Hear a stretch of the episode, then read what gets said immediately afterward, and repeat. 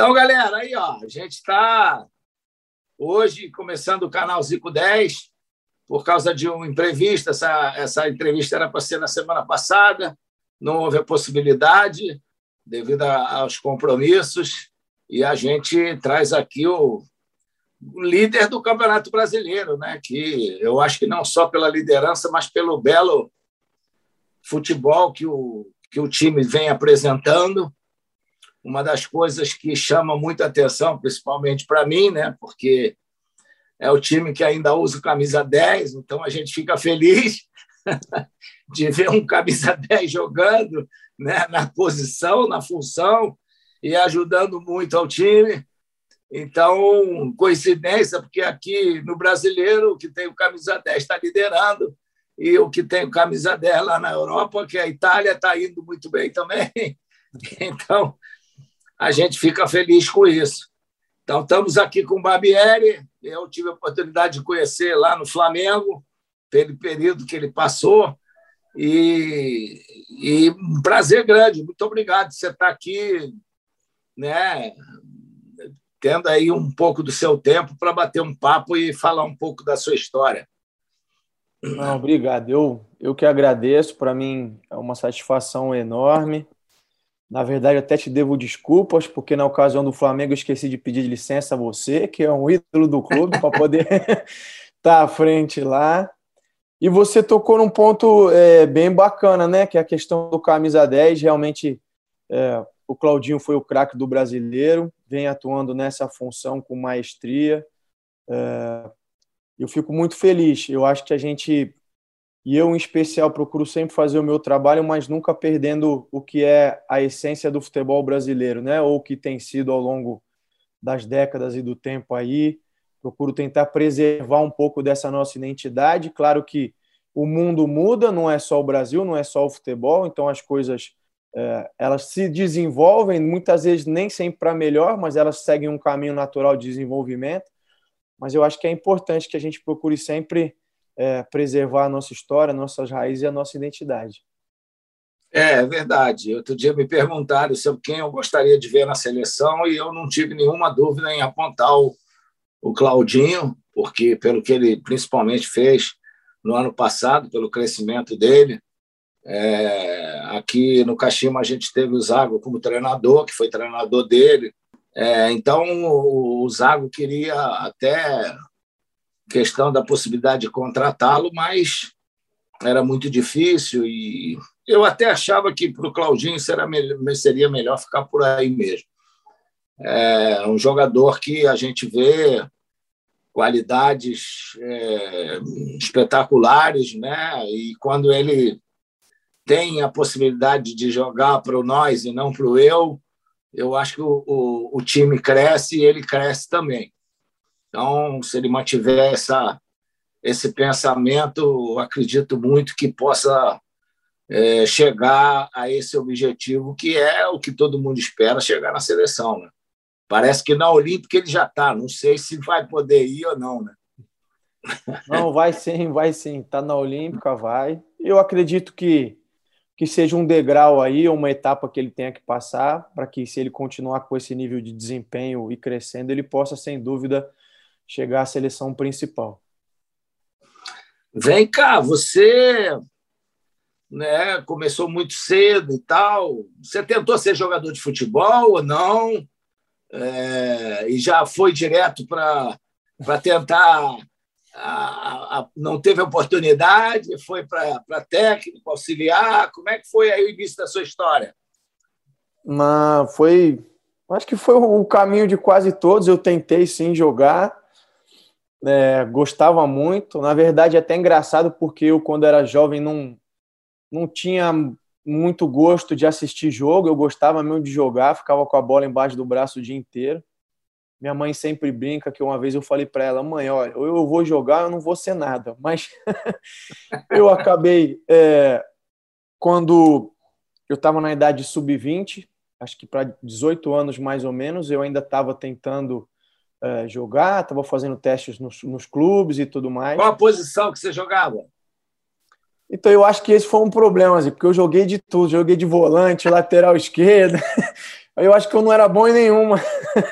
É o tal do polivalente, né? Que é, o treinador eu... usa para todos, mas ele não consegue fixar em nenhuma.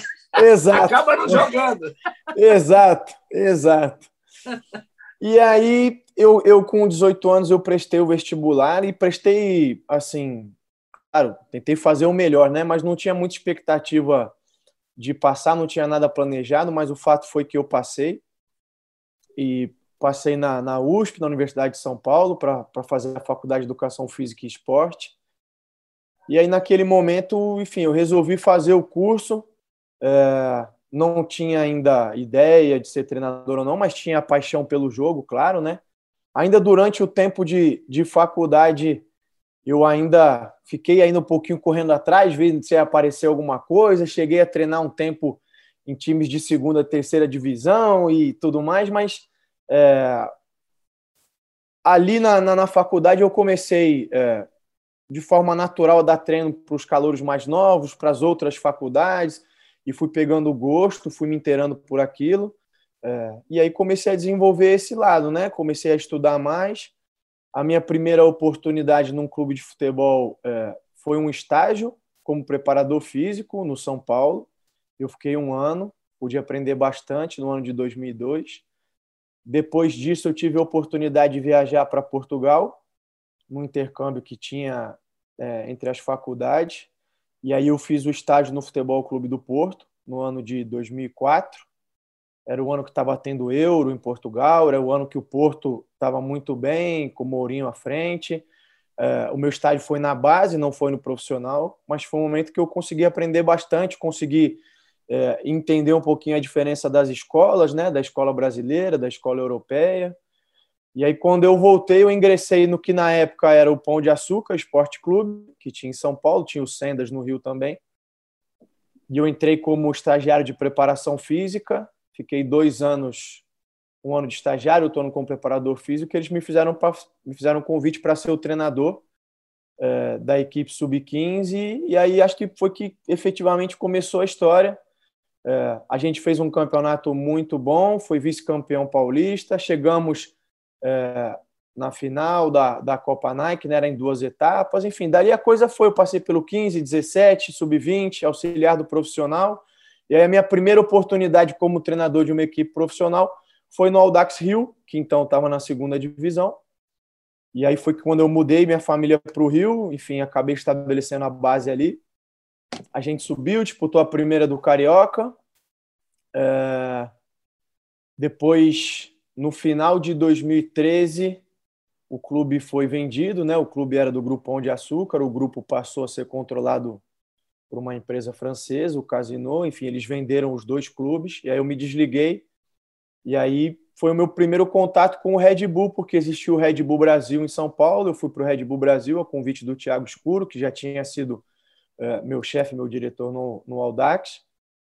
E aí a mesma situação, eu cheguei, o clube estava na segunda divisão do estado, a gente subiu para a primeira, eu fiz é, dois campeonatos paulistas da primeira divisão, nos dois a gente classificou para as quartas, mas acabou caindo.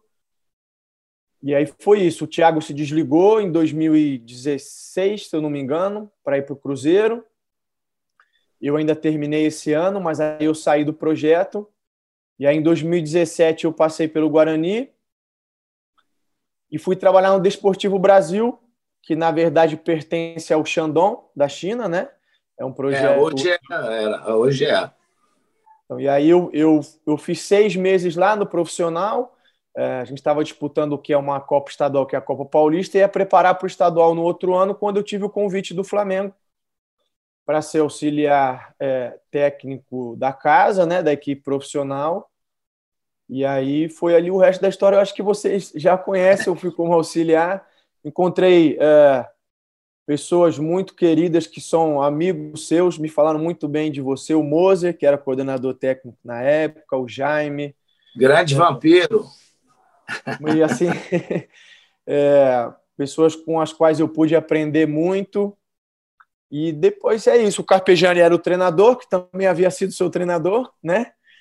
É, jogamos juntos e depois foi meu treinador.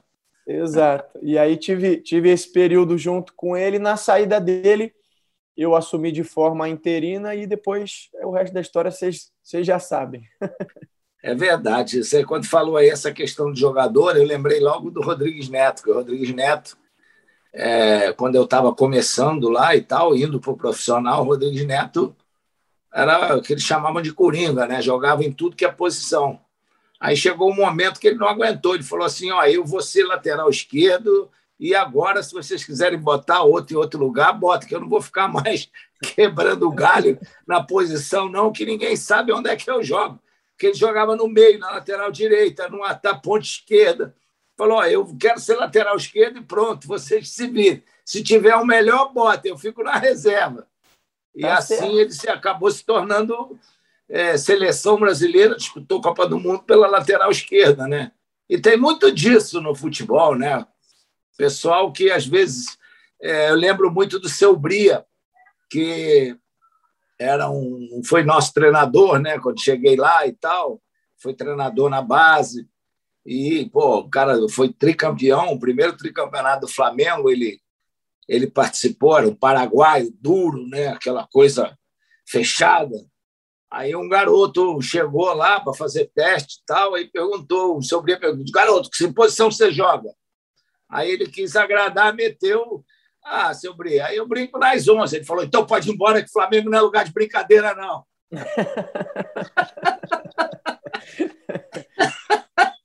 é, tá Mas é isso aí, cara. Futebol, pô, você acabar não sendo bom em nenhuma, mas tem que se fixar numa ali para ter uma chance, né? É verdade, é verdade. Tem toda razão.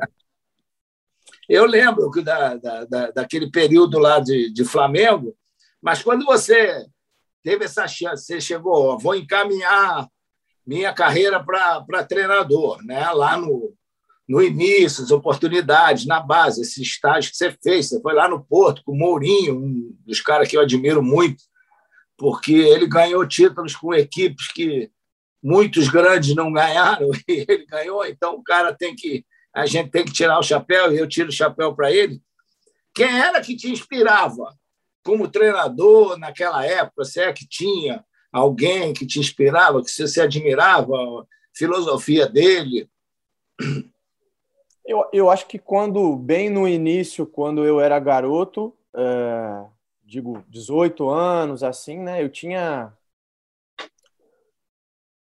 eu tinha um apreço muito grande pelo Tele, né, por tudo que ele tinha feito, construído, porque eu nasci e cresci em São Paulo, então quando eu tinha 13, 14 anos ali, foi a época que o São Paulo também estava muito bem, e era um time que, enfim, jogava de maneira fantástica. E é até engraçado a gente falar isso, porque hoje em dia é, as equipes brasileiras que acabam sendo campeãs da Libertadores, a gente vai para o Mundial e é visto como uma zebra se conseguir ser campeão mundial, né? E naquela época era o contrário, né? A gente ia e enfrentava os grandes da Europa de frente, né? E não vou dizer que era obrigação, né? Mas se sentia confiante que ia ganhar o título. Então, o Tele, sem dúvida, foi uma grande referência. Eu acho que uh, o Parreira também, porque eu acompanhei, enfim, na minha juventude, o título de 94. Uh, eu acho que, como treinadores brasileiros, são, são dois expoentes grandes. Depois tem os outros que, que faziam muito sucesso na época, o próprio Murici, né? enfim, o Felipão. Uh, mas eu também como eu disse, absorvi e aprendi muito dessa outra escola, né? E aí, sem dúvida, o Mourinho é uma grande referência. Depois, uh, no início da minha carreira, estava o surgimento uh, do Guardiola. Antes do Guardiola, eu já tinha gostado muito do trabalho do Raika, no Barcelona, que vem dessa escola holandesa, né? Do Cruyff e tal. Eu, eu, foi uma escola que eu me identifiquei muito, porque é uma escola também que sempre priorizou jogar, sempre priorizou ter a bola, sempre valorizou um jogo ofensivo, então foi uma escola que me influenciou bastante. Eu acho que, em linhas gerais, são esses nomes. Você falou aí do Cruyff, do, do Reiter, né? e eu lembrei de uma coisa aqui que é, eu queria saber de você se realmente isso existe. É, nos anos 90, final dos anos 90, sim, quer dizer, teve, você teve a questão da, da, daquela ascensão do Ajax, né? que isso aí nos anos 70 e tal. Aí depois, nos anos 90, no final, o Ajax voltou a ter o crescimento, foi na final de Mundial, Aí teve aquele, aquele, aquele, aquele grupo lá que apareceu, o Kluiver e tal, aquelas coisas todas. E eu lembro que eu, eu peguei umas fitas cassete e, e vi muito do, do, do Ajax e eles tinham um programa que ia desde a base dos garotos de 13 anos até o profissional, todo mundo fazia o mesmo treino, todo mundo fazia é, a mesma forma de jogar, e porque eles achavam que o jogador, quando estava com 15, 16 anos, tinha que já saber como jogava o profissional para quando ele chegasse não tivesse problema de adaptação.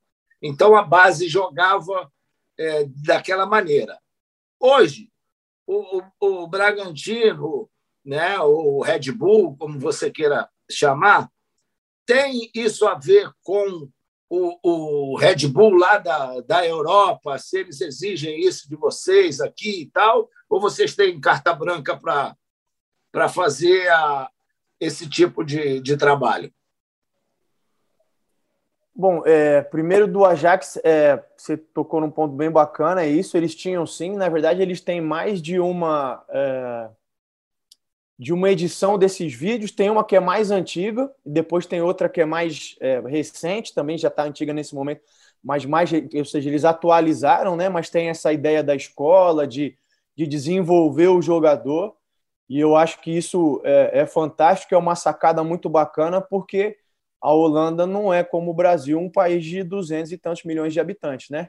Então eles têm o que a gente chama assim de um pool muito menor, né? Eles têm uma população muito menor é, em condição de jogo, então eles têm que é, potencializar e desenvolver, né? E eu acho que o mais bacana, e aí eu acho que sim, que se assemelha ao que nós fazemos aqui, é que eles tinham uma preocupação, além de é, da questão do modelo, da estrutura de jogo, mas de desenvolver o jogador, né? De uma preocupação de melhorar o jogador tecnicamente, de fazer com que ele chegue mais preparado no profissional, ou seja, de dotar ele das ferramentas, né? O domínio, o passe, enfim, é, não só da leitura de jogo, porque isso também você consegue desenvolver. E eu acho que isso a gente faz aqui. Então, respondendo de maneira mais objetiva a pergunta, não existe uma cartilha que a gente tenha que seguir da Alemanha, mas existe uma orientação. Então, todos os clubes é, da marca Red Bull é, têm, vamos dizer assim, uma identidade, uma ideia de serem equipes agressivas, é o que eles querem. Eles querem times agressivos, times intensos, e aí, a partir dessa ideia, eu tenho carta branca para desenvolver. Se eu vou jogar com três zagueiros, com dois zagueiros, três atacantes, um atacante, isso não interessa para eles, desde que seja um futebol agressivo e o futebol intenso, e isso vem para as categorias de base. Então não existe uma norma de ter que jogar em tal sistema, mas existe uma orientação de sempre procurar fazer um jogo uh, intenso, agressivo, rápido. Uh, e aí o ponto que eu falei anteriormente, a gente tem uma preocupação aqui no clube em especial do Brasil uh, de ter um cuidado com o desenvolvimento técnico, né? Porque você é, não consegue ter um jogo rápido se a técnica não for boa, não tem jeito. Claro, lógico, é, uma, é um tipo de é uma filosofia, né? Eles têm uma filosofia e você coloca em prática da filosofia dependendo do material humano que você tem na mão, lógico. Sim. Então, isso daí é muito importante, porque, teoricamente, pelo menos se você tem uma, uma parceria desse jeito, é, o destaque daqui, a, a prioridade é ir para lá primeiro, antes de passar por qualquer lado. Então, naturalmente, eles querem que o cara já chegue lá com esse tipo de, de mentalidade. E, e lá tem dado certo. Eles chegaram aí à semifinal da, da, da Champions League, então é sinal de que o trabalho está tá sendo. está é, tá tendo bons resultados, né? Sim, sim. E, e, e até tocando nesse ponto que você falou, uma outra coisa que eles uh, pregam muito é que a gente trabalha com jogadores jovens, né? Então, não que a gente não possa ter jogadores mais experientes, eu particularmente acho que é importante que a gente tenha alguns para ajudar a orientar, a moldar os jovens, mas a prioridade do clube é trabalhar com jogadores jovens.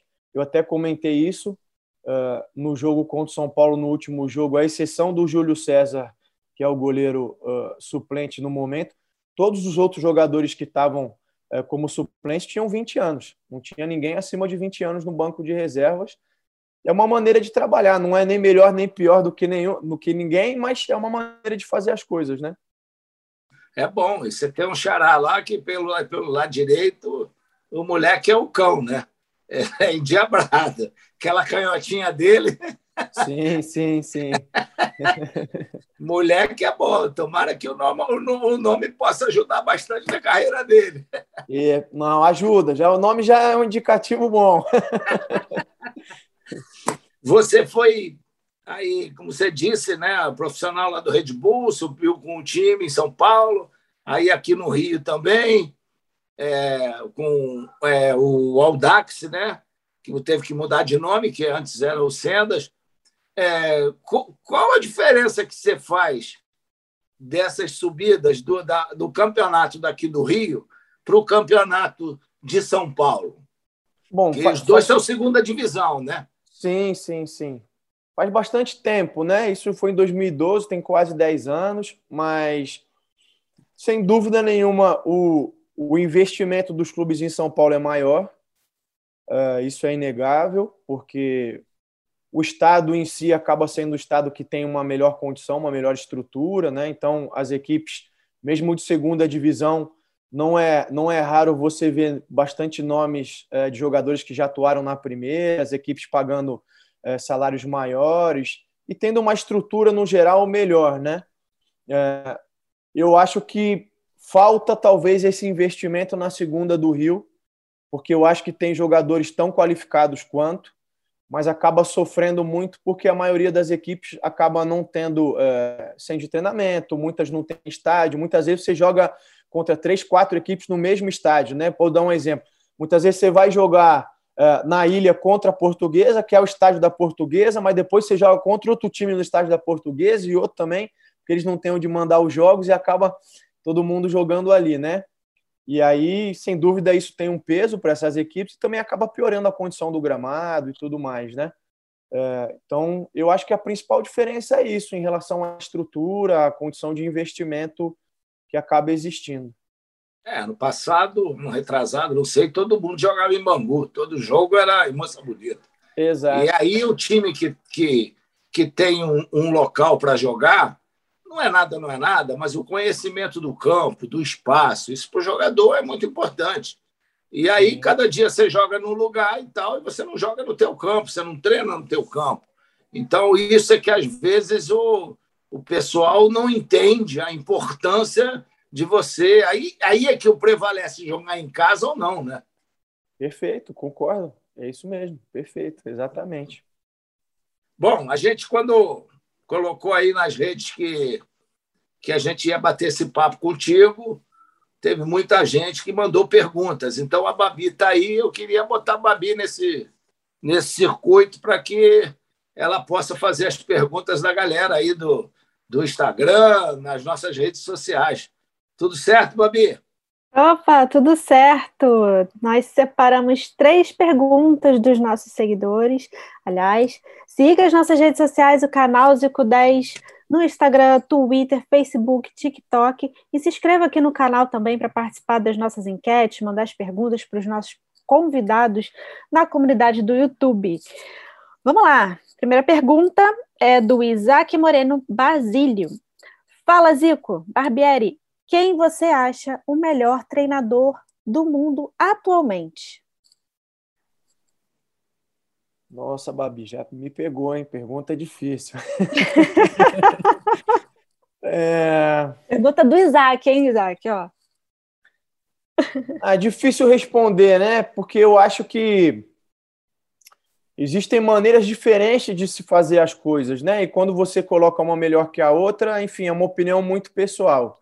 Uh, eu vou colocar dois para não escolher um, é, mas eu acho que Coloca o guarda... três, pronto, eu dou três? eu, Isaac, ah, permitir então tá aí, bom. três. Obrigado, hein, Isaac. ah, eu, eu acho que o Guardiola, sem dúvida nenhuma, por tudo que ele tem feito, pela maneira de jogar, ainda que uh, as pessoas possam ter alguma ressalva em algumas coisas, mas eu acho que foi um cara que, que ajudou bastante uh, a desenvolver o jogo, as pessoas terem uma outra leitura sobre o jogo. Foi um cara que ajudou muito. Eu acho que o Klopp, sem dúvida, também é uma referência importantíssima. E aí é o que eu falei, são maneiras diferentes, né? O Klopp é um jogo mais intenso, mais agressivo, eh, mas também uma maneira fantástica. E aí eu vou, eu vou lembrar um que, que voltou para uma das maiores equipes do mundo e que às vezes ele acaba passando despercebido aí, que é o Ancelotti, né? E aí eu queria falar dele porque eu acho que ele já jogou de todas as formas, com todos os tipos de equipe, é, com todos os tipos de jogador, e ele sempre faz trabalhos fantásticos, né? Então, ele já foi campeão na Espanha, na Itália, na Alemanha, enfim, fez bom trabalho na Inglaterra. É, talvez, não sei, pela personalidade dele, ser um cara um pouquinho mais comedido e tal, as pessoas não acabam passando despercebido, mas eu acho que é uma referência fantástica para qualquer treinador e era um jogador espetacular, porque eu tive a oportunidade de jogar contra muito bom jogador, um cara, um cara espetacular, sabe gerenciar bem o grupo e, e um cara que é sempre muito querido pelo plantel, né? E está fazendo até um bom trabalho é, lá no, no Everton, na Inglaterra. Não sei se continua lá, porque a gente está vendo toda hora mudanças ou não, mas fez um bom trabalho lá com, com, com o Richarlison, né, com Rames Rodrigues. Então, é um, é um cara muito bem lembrado e um cara campeoníssimo, né? Treinador campeoníssimo, né? Sim, sem dúvida. E se eu não tiver errado, ele voltou agora para o Real Madrid, tem tudo para fazer mais um trabalho fantástico aí. É verdade. Vai lá, Babi. Beleza, mais uma do Matheus Nicolas. Ele perguntou se você leva para hoje algo que aprendeu no Flamengo. Levo, levo muita coisa, sem dúvida nenhuma. É... Eu sou suspeito de falar do Flamengo, é... porque é um, é, um, é um local, é um clube, é uma instituição, enfim, uma torcida que eu vou guardar para sempre por por tudo que eu vivi, pelo quanto eu aprendi, pelo carinho que eu recebi, pelas amizades que eu fiz. É, volto a dizer, eu fui muito bem recebido e pude ter contato com, com pessoas fantásticas, todas elas ícones do clube, né? Então eu, eu falei um pouquinho do Jaime, um pouquinho do Moza, uh, o Juan, que estava na época ali já encaminhando para o final de carreira, mas que é um jogador, enfim, fantástico, uma pessoa maravilhosa, pude aprender muito com ele. Pude participar da despedida do Júlio César, que é outra referência para a nação rubro-negra e também um jogador fantástico. Então, eu acho que sim, vários pontos de aprendizado. Foi aprendizado para a minha carreira, sem dúvida nenhuma, eu levo muita coisa do Flamengo. Legal, vamos para a última pergunta, que é do Christ. Salve Barbieri, seu trabalho no Bragantino é muito bom. Você tem planos de comandar um time europeu ou seleção brasileira mais para frente? Bom, obrigado é, pelo elogio ao trabalho. Eu, eu tenho, tenho sonhos, claro, como qualquer um, mas é, eu gosto de trabalhar bastante com os pés no chão, né? Eu acho que tem, tem muitas etapas. Eu acho que se houver a oportunidade é, no futuro, e eu sei que o caminho é longo a isso, para isso, né? principalmente nesses dois cenários que ele frisou aí, é, eu ficaria muito feliz, lisonjeado, com certeza seria uma oportunidade, ou seriam oportunidades únicas, né? Mas eu procuro seguir com, com os pés no chão, trabalhando, eu estou num projeto muito bacana, eu acho que preciso ainda avançar nesse ciclo, desenvolver melhor aqui, e aí o futuro a gente vai ver o que acontece.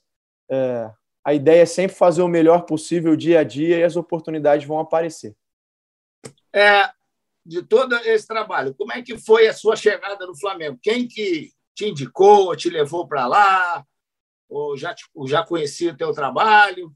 Você teve lá no Guarani, no Desportivo Brasil, estava lá o... Como é que era o, o diretor lá, que é meu amigo, jogava pelada comigo, meu Deus? Quando, quando eu fui para o Desportivo, quem estava à frente era o Brunoro já, né? Brunório já? Isso, ah, tá. é, que eu tive o convite dele. E aí, quem, quem, quem me ligou e quem me, me fez o convite de forma oficial e tal para eu, eu estar tá indo para o Flamengo foi o Rodrigo Caetano, né? Eu ah. já conhecia muitas pessoas que trabalhavam no clube, uh, mas quem me fez o convite foi o Rodrigo Caetano. E enfim, imensamente grato a ele sempre. A gente acabou trabalhando pouco tempo junto também, porque depois ele acabou se desligando do clube. Mas o convite partiu dele e foi isso. Me apresentei. É, o Carpegiani, na verdade, é, quando eu fui contratado, ainda era o Rueda do treinador, né? Mas acho que na primeira, segunda semana, o Rueda saiu e o Carpegiani tinha ido para uma função mais de coordenador, também acabou assumindo uh, a equipe. E aí, enfim, eu acompanhei ele, me dei muito bem, sou muito grato a ele também por todo o aprendizado. Mas depois, essas coisas do futebol que a gente conhece bem, houveram as mudanças. E aí eu fiquei de forma interina, o clube estava procurando um outro treinador. E as coisas foram acontecendo, os resultados foram acontecendo, aparecendo. Uh, a sinergia com o elenco era muito grande. E aí, depois daquela. É, teve uma parada, né? né? De meio de ano. E aí, eles me fizeram um convite, ou, enfim, se eu aceitava ser o treinador de forma efetiva, claro, não podia dizer não, de maneira nenhuma. E aí, eu segui à frente, mas não consegui terminar o final da temporada, né? A gente acabou perdendo a liderança do brasileiro, enfim. E depois a, a eliminação da Libertadores e Copa do Brasil, no ano de eleição, eles decidiram pela mudança mas volto a frisar, rancor e mágoa nenhuma, só agradecimento. É, e para mim foi muito bem, foi um período de, de grande aprendizado. É, e os números foram, foram importantes, né? Lógico que você depende ali de uma de uma classificação, ainda mais o momento que o Flamengo estava, só vivia aquela coisa de Libertadores, que não ia, sempre acontecia uma coisa, a Copa do Brasil, você quando perde, aí mudança de diretoria, eu, eu acho que talvez, se, se não tivesse aquela a eleição, pudesse ser uma, um, uma nova continuidade.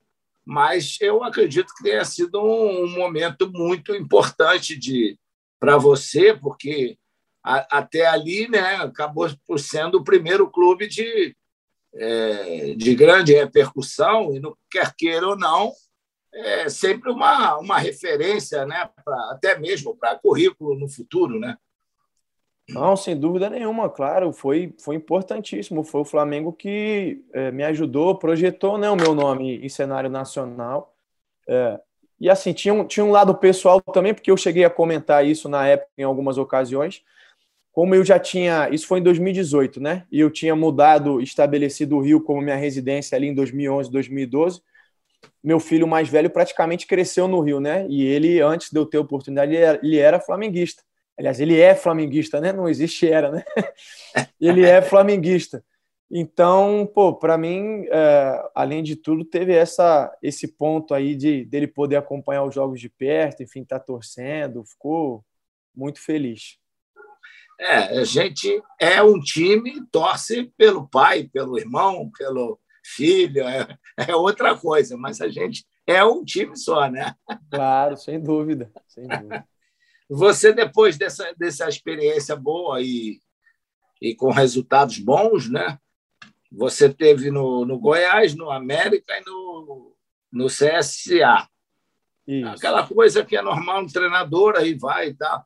Você acha que também é, essas experiências é, foram valeram a pena ou às vezes você quer trabalhar e aí pega um momento ruim, pega o trem andando, sabe que é difícil e tal, mas precisa trabalhar.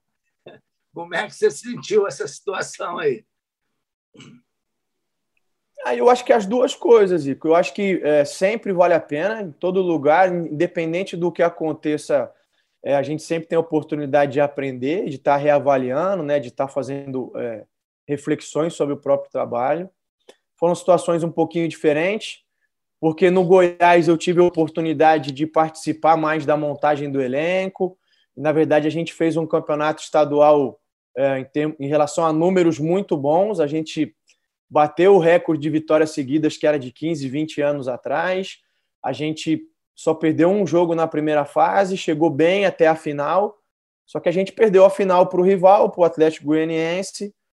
É, eu acredito que o, o aproveitamento era de mais de 70%, mas enfim, teve um peso perder a final, eu entendo, é normal, são coisas é, de uma sociedade passional como a nossa. Eles entenderam pelo desligamento, mas o Goiás nesse ano fez um bom brasileiro da Série A. Claro que no mérito não é meu do bom brasileiro, né? Mas poder ter participado do elenco, acho que pude contribuir de alguma maneira. No América foi uma situação um pouco diferente, porque eu cheguei já com o campeonato em andamento e eles tinham expectativa de que as coisas acontecessem muito rápido. E aí, enfim, eu, eu acho que não consegui ter o tempo que eu precisava. Eu fiz apenas sete jogos uh, e acabei saindo. E depois no CSA foi uma situação parecida também. Eu acabei fazendo seis jogos apenas e eles optaram é, por desligar. Mas é, sempre tem coisas que a gente pode aprender, coisas para que a gente possa refletir. Enfim, eu acho que essas experiências, de alguma maneira, elas também me ajudaram uh, a ser melhor treinador e estar tá conseguindo desenvolver um bom trabalho hoje. Você, em 2020, foi para o Bragantino, né? E, lógico, nós estávamos aí vivendo esse momento complicado, conturbado de pandemia, essas coisas todas e tal, mas você fez um, um bom brasileiro, terminou numa boa posição, fez a Sul-Americana. Você já do início, eu sei que a gente é otimista por natureza e tal, mas é, o, a, o plano da Sul-Americana Sul estava no, no projeto é, desse Bragantino novo ou vocês, com o decorrer da competição, é que foram, ó, dá para fazer, dá para chegar?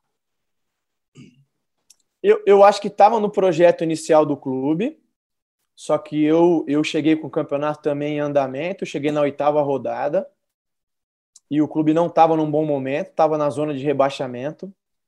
E mesmo na minha chegada, a gente ainda passou algumas rodadas dentro da zona, a gente demorou. Então, assim, eu acho que a Sul-Americana fazia parte do projeto eh, inicial do clube antes da minha chegada, até pelo, pelos investimentos e tudo, pela montagem do elenco. Mas quando eu cheguei, a prioridade era que a gente conseguisse recuperar a equipe, né? E aí tentar permanecer na Série A, esse, essa é a verdade. Mas à medida que os resultados foram acontecendo e a gente fez é, principalmente um segundo turno muito bom, com números aí de, de G4, a gente acabou vendo que era possível. E aí, a partir desse momento, a gente colocou essa meta aí de tentar atingir a Sul-Americana e a gente conseguiu. Todo mundo muito feliz dentro do clube. É, então, a gente iniciou uma nova temporada aí tendo a oportunidade de disputar essa Sul-Americana. A gente pegou um grupo bem bem difícil e eles mudaram o regulamento, né? Então, nesse ano de 2021 aqui, eram grupos é, de quatro equipes, só passava uma, e a gente pegou equipes é, acostumadas a jogar Libertadores e tudo mais. E no último jogo a gente conseguiu a classificação jogando fora, é, jogando na Venezuela, né? Então a gente todos muito felizes. A gente até semana que vem é que a gente volta a jogar Sul-Americana e vai enfrentar o Del Valle aí pelas oitavas de final. É, vamos tomar esse suco bem aí, pô. É. Vamos passar por eles. Você, como trabalhou aí em grandes clubes tal, você vê uma gestão diferente desse, desse novo Bragantino, Red Bull e tal, uma coisa que talvez possa dar uma tranquilidade maior para os profissionais que trabalham? Eu acho que sim. Eu acho que, em primeiro lugar, pelas pessoas, é, porque eu acho que as instituições elas não existem sozinhas, né? São as pessoas que, que constroem a história e fazem parte. Então, acho que as pessoas que estão no clube hoje têm, têm uma mentalidade diferente. Uh, o próprio Tiago Escuro, mas também o Sandro Orlandelli, que é o coordenador técnico, trabalhou muito tempo no Arsenal, no Manchester, então traz um pouquinho dessa visão da Europa para cá. E aí eu acho que o modelo do clube, o modelo de gestão do clube também favorece porque é um clube empresa, né? Então você não tem aqueles ciclos de eleições que acabam inevitavelmente sempre gerando uma turbulência por disputa de quem vai ser eleito, quem não vai, tem toda aquela corrida política, vamos dizer assim, né?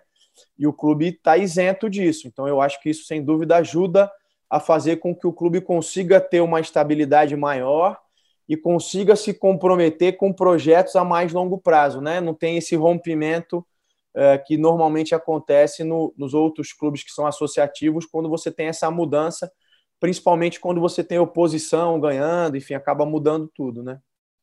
A gente falou no início a respeito do camisa 10, né? E você é, é um dos, dos que utiliza isso. Né? Então, é, como, como você acha que é o melhor sistema para a utilização desse cara que tem essas características hoje em dia? Porque eu vou te dar um exemplo. É, Real Madrid, que foi um dos melhores, ganhou aí de quatro Champions, ele ganhou três lá com o Zidane.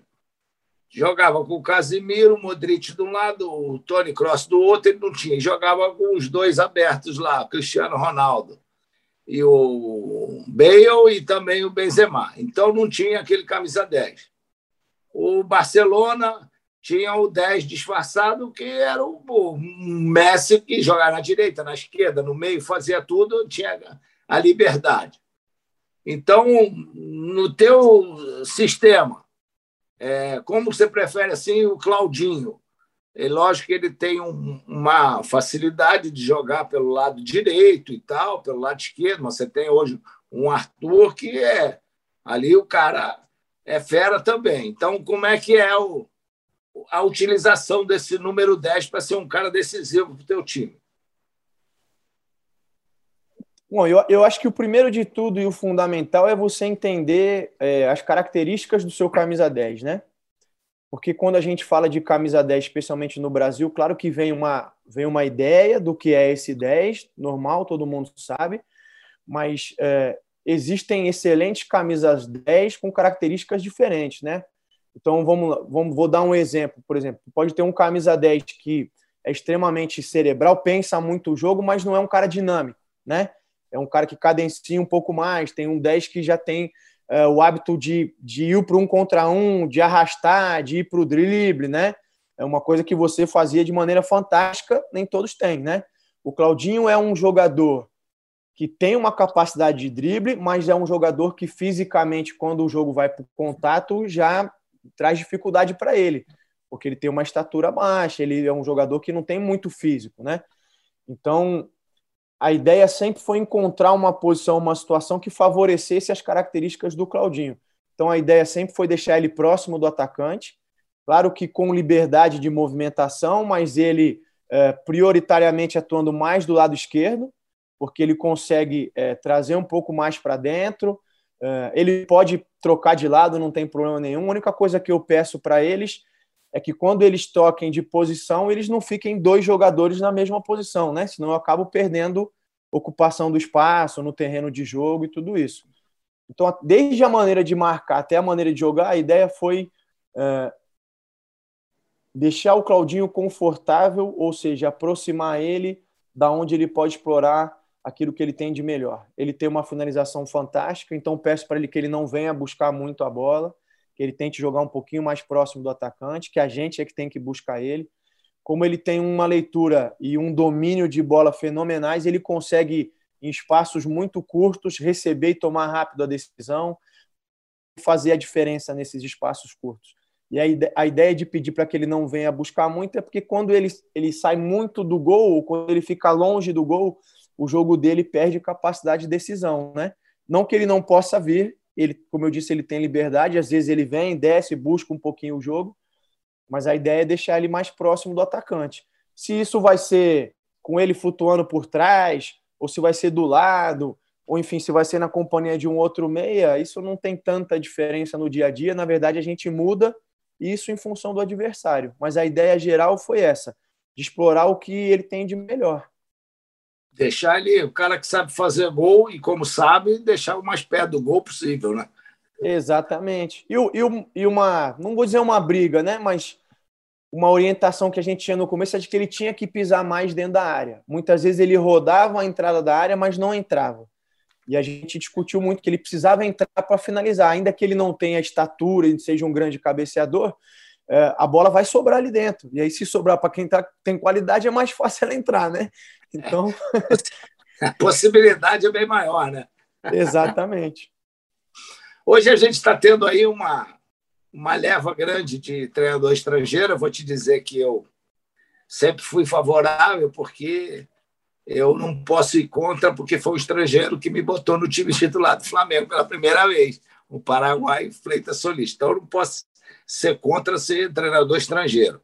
É lógico que o trabalho que o Jorge Jesus fez teve grande repercussão no Flamengo e tal. E hoje nós temos aí cinco treinadores, tem um aí do, do Atlético Paranaense está na tua cola e tal, a liderança. Tem o Crespo, tem é, o do, do, do Inter. Da... Como é que você, você vê essa questão dos, dos treinadores estrangeiros aqui no Brasil? Porque tem gente também que vem aqui e não acrescenta nada, né? É, eu acho que você tocou num, num, ponto importante. Não, eu acho que eu acho que ninguém é contra.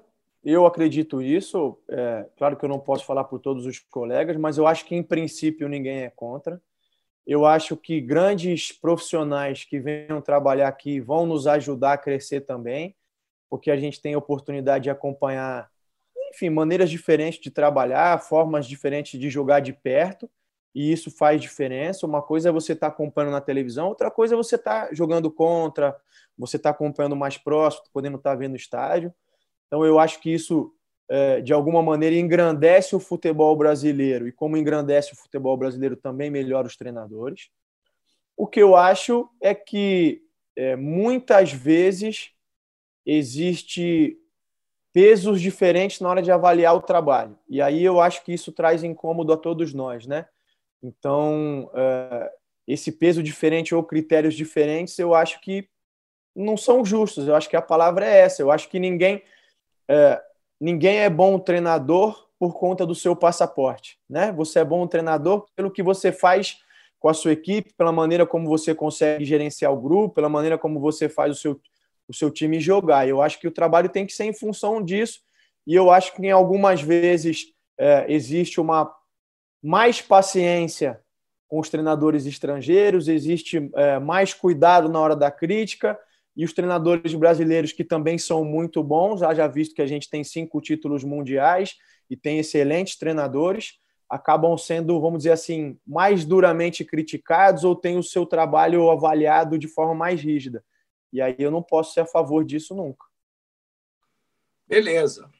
Eu tinha aqui mais duas perguntas, mas você já respondeu uma que era a pergunta lá do, do foi lá do, do terceiro, se você tinha objetivo de trabalhar fora e tal, e a outra dos treinadores brasileiros que já você já já falou. Então a a minha pergunta final é a respeito do teu time nesse campeonato brasileiro. Você sabe que é um campeonato longo, estamos no meio da, dessa, desse, dessa dificuldade de campeonatos daqui e dali, jogos a todo momento, sem intervalo.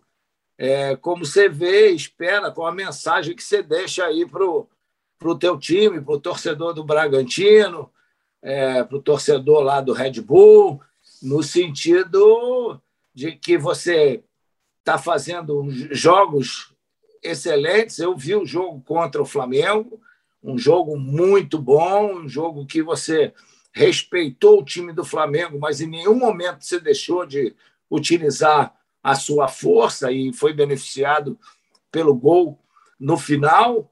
Então, o que, que o pessoal pode esperar desse, desse Bragantino, desse Red Bull para para a reta final aí do brasileiro, né? que está na liderança, a cobrança sempre é muito grande. Sim, sim, sem dúvida. Não, eu, eu acho que a gente começou muito bem, é, isso é claro, isso é notório. A nossa ideia é permanecer assim. E aí, se você me permite, eu vou dizer, eu vou lembrar aqui, não sei se você vai lembrar, mas eu vou dizer que você nos serve de inspiração e eu vou falar por quê. Tinha uma época, um tempo atrás, lembra que se é, lançaram vários DVDs de grandes craques e tinha um DVD do Zico e contava um pouquinho da sua história. Isso me marcou e eu nunca esqueci que tinha uma parte lá no DVD e que mostrava a sua época quando você chegou na Udinese, não é isso? Eu estou correto? É. E eu lembro de uma fala sua no DVD em que você fala do elenco em que eles se conformavam em ficar em sétimo, oitavo e tal e que você chegou e você não aceitava aquilo. Que você falava que vocês tinham que brigar pelo título. Se eu conseguir ou não, era outra coisa. mas que o, o papel de vocês era brigar por isso, que tinham que ter ambição nesse sentido. Então você vê, isso foi uma coisa que me marcou na minha carreira e que serve de inspiração para a gente. Eu acho que a gente vai fazer o nosso papel para brigar, para chegar o mais longe possível. De maneira nenhuma a gente vai se conformar em ficar numa posição mediana se a gente tem a possibilidade de lutar e buscar mais. Então, é, quero que vocês saibam que, para mim, especialmente, essa, essa passagem sua, essa fase sua serve de inspiração. Nós vamos buscar o melhor sempre. O final do campeonato é o que vai dizer, é o tempo que vai demonstrar, mas a nossa ideia é sempre buscar o topo, trabalhar visando o topo. E aí eu vou te contar essa história que aconteceu. Nós tínhamos, jogamos um, no início da temporada, fizemos um jogo contra o Real Madrid. E o nosso meio-campo, que seria o oito ali, da, daquela posição, segundo, segundo volante lá, ele veio de um time da terceira divisão. É, e aí a gente ganhou o jogo do Real Madrid bem e tal. Aí estou tomando banho, a gente feliz lá e tal. Aí ele vira, não sei para quem lá, ele virou, eu já estava entendendo bem italiano, ele fala: pô, agora a gente ganhou do Real Madrid, os caras vão querer que a gente ganhe o escudeto aqui, seja campeão. Aí eu olhei para ele e falei assim: vem cá, você acha que eu vim aqui para quê? Para disputar rebaixamento? Eu vim aqui para brigar pelo, pelo escudeto, porra. Se você não quer, volta para onde você estava. Aí dei uma dura no cara, falei: a mentalidade aqui é essa, meu irmão. Você tem que estar tá aqui para ganhar, para poder brigar lá em cima. E aí o cara tomou um susto assim e tal. Falei, o italiano veio lá. Porra, todo feliz. E o cara veio me dar uma dessa. Eu falei, ai, vai para outro time lá, porra. Volta para o teu time. Volta para a terceira, porra. Perfeito, perfeito. É isso. Tá? Para nós vai servir de inspiração. É isso. A gente quer brigar o mais alto possível. Vamos fazer o que tiver ao nosso alcance. É, e eu só tenho que desejar sucesso para você, não só no Bragantino, na sua carreira. Te agradecer imensamente você ter dado esse papo aqui para a gente, muito legal. É bom, sempre bom a gente ouvir é, coisas novas, pensamento dos jovens, e que tu tenha muito sucesso aí na carreira, tá? E, e que possa conseguir seus objetivos da melhor maneira possível. Manda um abraço para o Xará lá, diz que eu gosto muito dele, quero ver ele fazer muitos gols daquele que ele fez contra o São Paulo, menos contra o meu Flamengo. Pode deixar que eu vou mandar o recado para o seu Xará e vou cobrar ele. Ele está sempre treinando falta, precisa começar a entrar igual as suas lá também. Vou cobrar ele, pode deixar. É verdade, esse problema de falta está acontecendo no, mundo, no Brasil inteiro. Né? É. É isso aí. Obrigado. Um grande abraço para você. Tudo de bom aí. Fica com Deus, se cuida e bom trabalho. Ok? Obrigado.